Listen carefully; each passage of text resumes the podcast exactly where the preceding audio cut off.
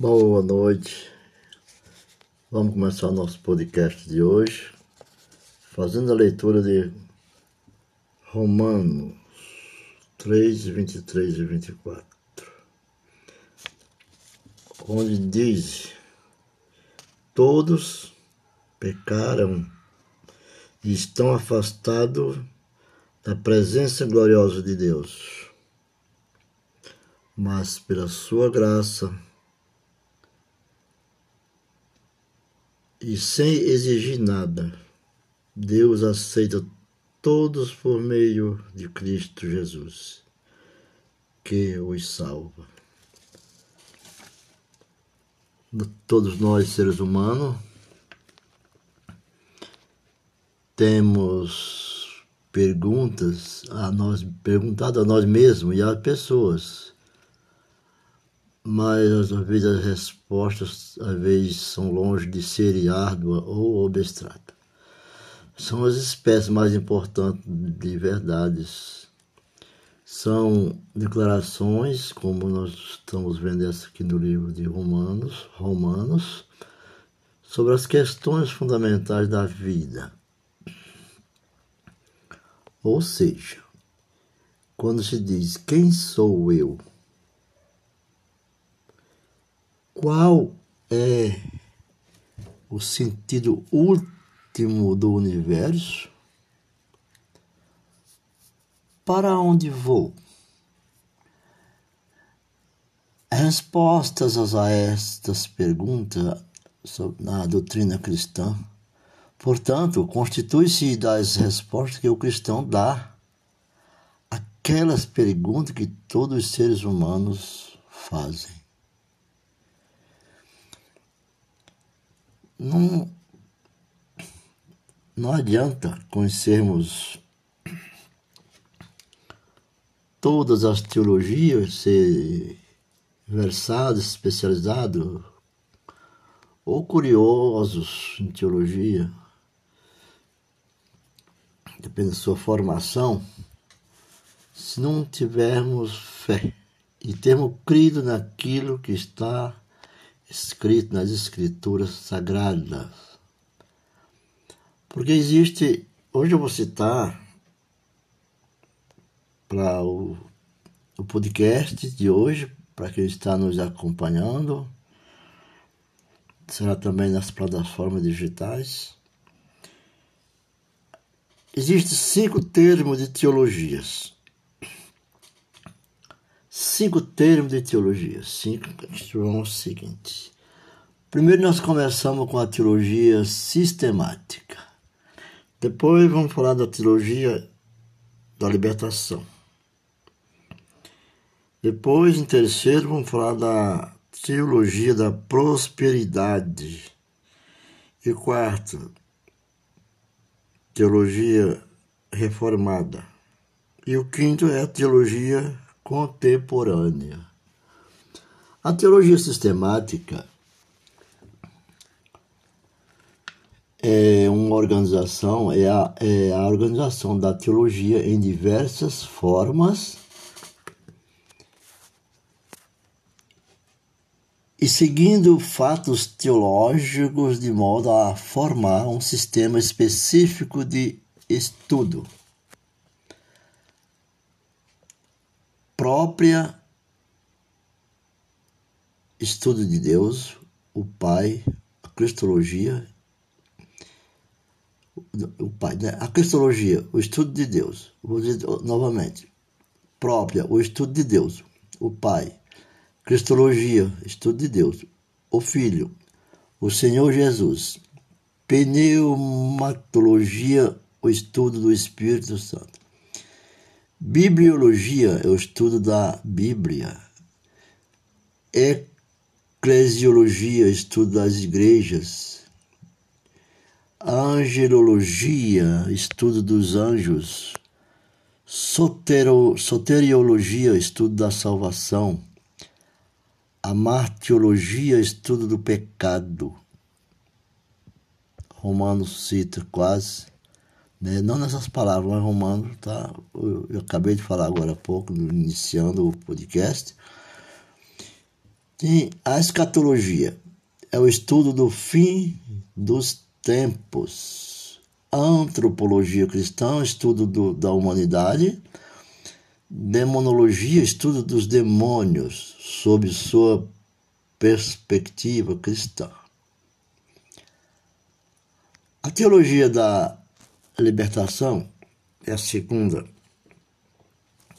Vamos falar agora da teologia da libertação. Essa teologia, ela trata de, de uma corrente teológica humanista.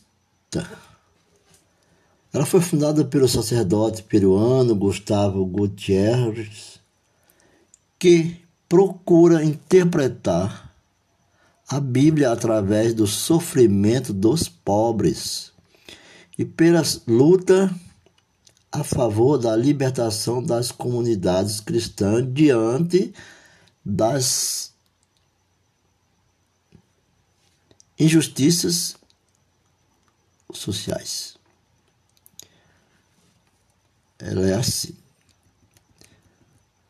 Com tendências marxistas, a teologia da libertação, praticada pelos bispos e sacerdotes da América Latina, foi criticada pela hierarquia católica por apoiar revoluções violentas e lutas de classes, principalmente no contexto das terras devolutas.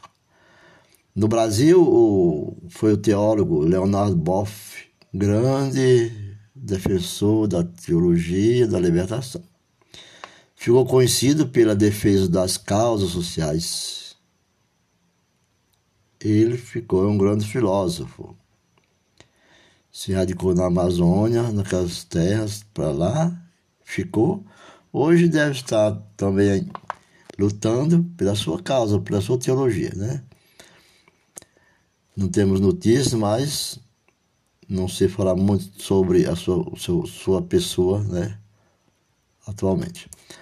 A teologia da prosperidade é uma teologia também conhecida como confissões positiva, ou chamam também de o evangelho da saúde e da prosperidade. É um conjunto de princípios que busca a interpretação de textos bíblicos para fazer com que os fiéis entendam que Deus tem saúde e bênção materiais para entregar ao povo, bastando para isso que tenha fé. Essa é o princípio da teologia da prosperidade. As ideias básicas da confissão positiva surgiram de algumas seitas sincréticas nos Estados Unidos. No início do século XX, baseados na metafísica, ensinam que a verdadeira realidade está além do âmbito físico e que a mente humana pode controlar a esfera espiritual, principalmente no que diz respeito à cura de enfermidades. A teologia da prosperidade foi criada pelo pastor americano Essex William Kenyon Canon. Divulgada por Kenneth High e adotada pelas igrejas neopentecostais inserida no grupo de religiões evangélicas. Inserida no grupo de religiões evangélicas. Entre elas, a Internacional da Graça, citar pelo nome, né? A Igreja Internacional da Graça, a Igreja Universal do Reino de Deus, a Igreja Renascer em Cristo e a Igreja Mundial do Poder de Deus. Essas igrejas trabalha com essa essa mente, né? É chamada da teologia da prosperidade. A teologia reformada é outra teologia. É a teologia que estabelece qualquer sistema de crença que trata sua raiz, suas raízes na reforma protestante do século XVI, na obra de João Calvino, ou simplesmente Calvino, e de outros reformadores, como também nos documentos produzidos nesse período. Não é uma teologia uniforme. Não é, mas apresenta diferentes manifestações. Reúnem as igrejas presbiterianas e muitas igrejas congregacionais batistas, entre outros. A teologia contemporânea é outra linha de, de estudo, de pensamento também, de, que é a teologia dos tempos atuais. É uma teologia, teologia contemporânea. Surgiu no século, no início do século XX, com o pastor Bel Kalbach, na busca de reaver a natureza e sentido da Bíblia como padrão de fé e prática da igreja. É o estudo de Deus no contexto atual e a evolução dos dogmas e dos pensamentos formados a respeito das doutrinas bíblicas no contexto que estamos inseridos. A teologia contemporânea recebeu influências de, de diversas outras tendências.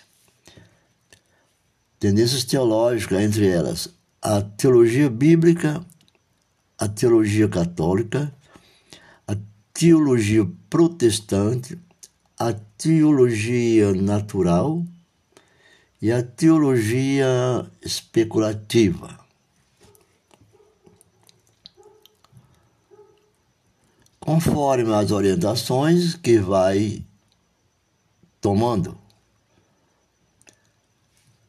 A teologia contemporânea recebe várias designações, entre elas teologia modernista, teologia neomodernista, teologia da esperança e teologia do evangelho social. A natureza da doutrina a natureza da doutrina. Isso é outro, outro pensamento teológico. A Bíblia Sagrada dá grande relevância à doutrina e afirma fornecer o material próprio para seu conteúdo. Ela é enfática em sua condenação contra o que é falso. Adverte contra as doutrinas dos homens contra a doutrina dos fariseus, contra os ensinos de demônios, está em 1 Timóteo 4, 1. Contra os que ensinam doutrina que são preceitos de homens, Mateus 7 e 7. Marcos, aliás, é, está no livro de Marcos, Marcos 7, verso 7. Contra os que são levados ao redor por todo vento de doutrina. Conferindo essas doutrinas, nós podemos encontrar lá em Efésios 4 e 14. No entanto, se por um lado a Bíblia condena o falso profeta, por outro exorta e recomenda a verdadeira doutrina, entre outras coisas para a doutrina que dá escritura e é útil para o ensino. Timóteo, 2 Timóteo, né? 2, e, 2 Timóteo 3,16. Portanto, nas escrituras, a doutrina é reputada como boa. 1 Timóteo 4,6, a sã doutrina. E, a, e 1 Timóteo também, 1 e 10. Segundo a piedade de 1 Timóteo 6 e 3, de Deus, Deuteronômio 2, 10, e de Cristo, segundo João 9. Para alguns cristãos, a palavra doutrina pode se mostrar um tanto assim ameaçadora, mas ela é evoca visões de crença muito técnicas, muito técnicas, difíceis e abstratas. Talvez apresentadas de forma dogmática. A doutrina, entretanto, não é isso. A doutrina cristã é apenas a declaração das crenças mais fundamentais mais fundamentais do cristão que são crenças sobre a natureza de Deus, sobre a sua ação, sobre nós que somos suas criaturas e sobre o que Deus fez para nos trazer a comunhão com Ele. Essa é a doutrina que nós cristãos temos que caminhar com ela, para que Deus venha nos reconhecer como verdadeiros seguidores de Cristo Jesus, o nosso Salvador. Então, entre todas as crenças, as mais, as mais fundamentais, nós temos que se apegar a cristão, a do cristão, que é crença sobre a natureza de Deus sobre a sua ação, sobre nós, que somos suas criaturas, e sobre o que Deus fez para nos trazer a comunhão com Ele. Nós sabemos disso, nós somos participantes, e quem não é participante, quem não é ainda seguidor de Cristo, venha para Cristo, procure o conhecer, é, receba aquele evangelista ou missionário que estiver na tua rua, na tua cidade, e vamos ser seguidores de Cristo. É, não viver das coisas árduas e abstratas. Porque são as espécies mais, nós somos as espécies mais importantes de verdade. Somos imagem e semelhança do Senhor. Ficamos por aqui. Pode encontrar essas, todas essas matérias também seguindo o nosso podcast e nas plataformas digitais e pelo blog. Fico por aqui. Que Deus o abençoe.